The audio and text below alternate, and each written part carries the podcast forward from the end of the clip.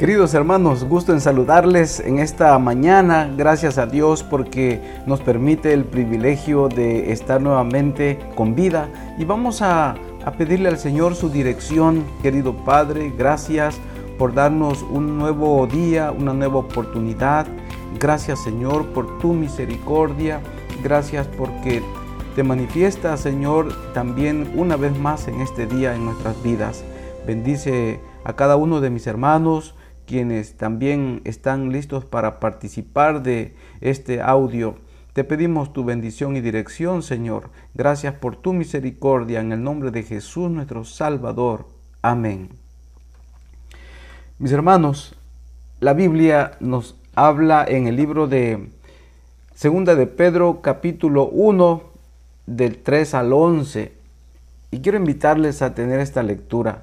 Como todas las cosas que pertenecen a la vida y a la piedad nos han sido dadas por su divino poder, mediante el conocimiento de aquel que nos llamó por su gloria y excelencia, por medio de las cuales nos ha dado preciosas y grandísimas promesas, para que por ellas llegaseis a ser participantes de la naturaleza divina habiendo huido de la corrupción que hay en el mundo a causa de la concupiscencia. Vosotros también poniendo toda diligencia, por esto mismo, añadida a vuestra fe virtud, a la virtud conocimiento, al conocimiento dominio propio, al dominio propio paciencia, a la paciencia piedad, a la piedad afecto fraternal y al afecto fraternal amor. Porque si estas cosas están en vosotros y abundan, no os dejarán estar ociosos ni sin fruto en cuanto al conocimiento de nuestro Señor Jesucristo. Pero el que no tiene estas cosas tiene la vista muy corta, es ciego, habiendo olvidado la purificación de sus antiguos pecados. Por lo cual, hermanos, tanto más procurad hacer firme vuestra vocación y elección, porque haciendo estas cosas no caeréis jamás. Porque de esta manera os será otorgada amplia y generosa entrada en el reino eterno de nuestro Señor y Salvador Jesucristo.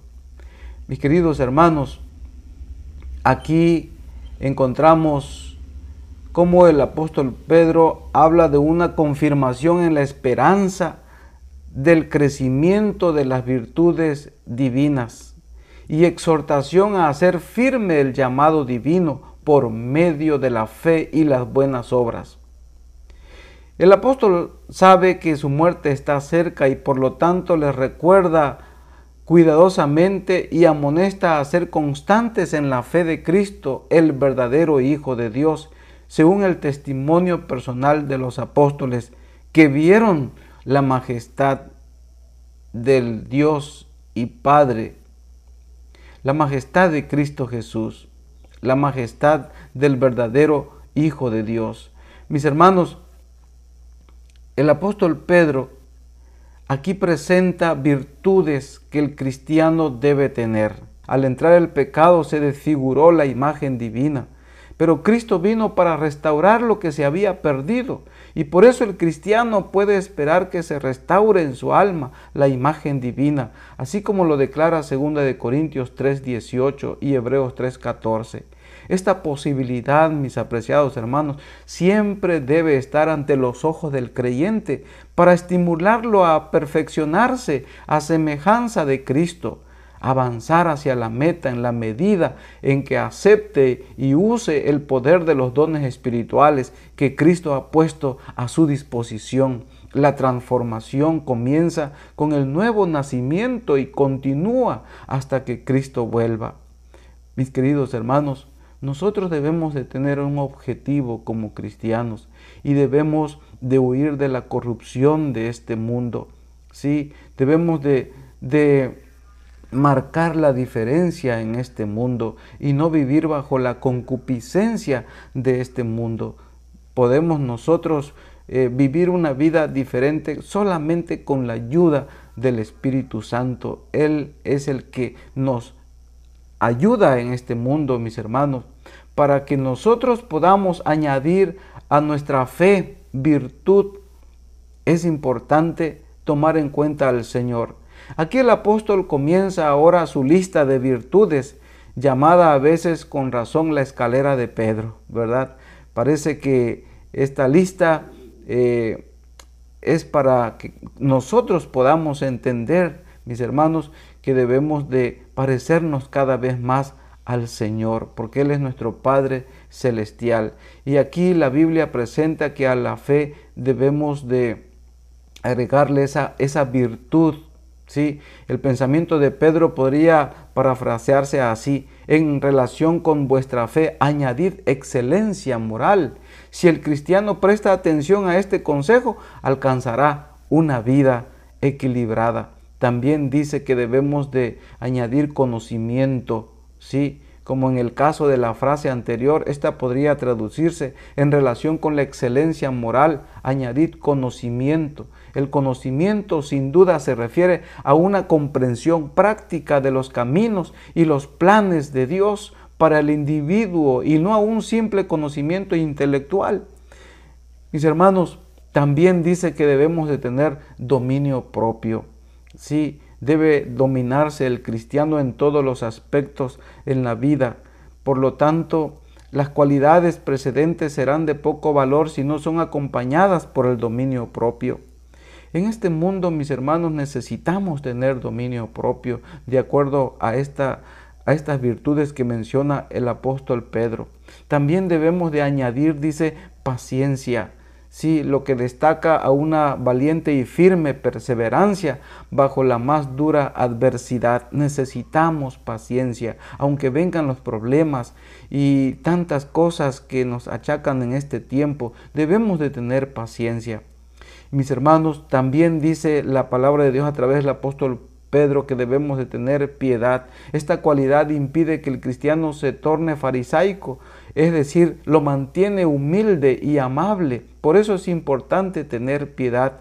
También dice que debemos de tener afecto fraternal, ¿sí? amor por los hermanos. Y en el griego clásico esta palabra implicaba afecto por los consanguíneos pero en el Nuevo Testamento abarca a todos los miembros de la iglesia. En una iglesia rodeada por el paganismo había una gran necesidad de genuino amor fraternal. La necesidad de la iglesia moderna no es menos apremiante en este aspecto. Necesitamos, mis hermanos, amarnos los unos a los otros. Amor por los hermanos es lo que debemos de tener y ayudarnos unos a otros. El amor, mis hermanos, es el verdadero afecto cristiano, porque solo busca el bien del ser amado. ¿sí? Es un afecto basado en el conocimiento y la razón, un afecto que está dispuesto a sacrificar el yo por el bien del que se ama. Esto es lo que Dios siente por Cristo y los hombres y lo que Él desea. Y lo que Él desea, mis hermanos, es que los hombres sientan el uno por el otro, ese amor incondicional. Aquí se presenta que es la cúpula y la corona de todas las cualidades precedentes enumeradas por Pedro. ¿sí? El amor fraternal es la mayor de todas las virtudes, la que debe gobernar todo lo que hacemos. Todas las otras virtudes se resumen en esta. Sin ella, todas las otras fracasan y son menos que nada. Esta virtud, mis hermanos, es la que no hace mal al prójimo, según Romanos 13:10. Su ausencia no puede reemplazarse ni siquiera con el sacrificio, ni aún con la misma vida. Por eso, cuando menciona la Biblia los frutos del Espíritu, comienza diciendo amor, gozo, paz, paciencia, benignidad, bondad, fe, mansedumbre, porque este es el verdadero afecto cristiano. Mis hermanos, el amor nunca deja de ser, dice la Biblia. Por lo tanto, mis hermanos, cuando nosotros tomamos en cuenta estas virtudes, esta lista que menciona el apóstol Pedro, que son ocho virtudes que presenta aquí, y entonces nosotros de esa manera no permaneceremos ociosos y de esa forma, mis hermanos, se verán frutos para honra y gloria del Señor. Dice aquí en el versículo 9, el que tiene estas cosas, dice eh, que no caerá.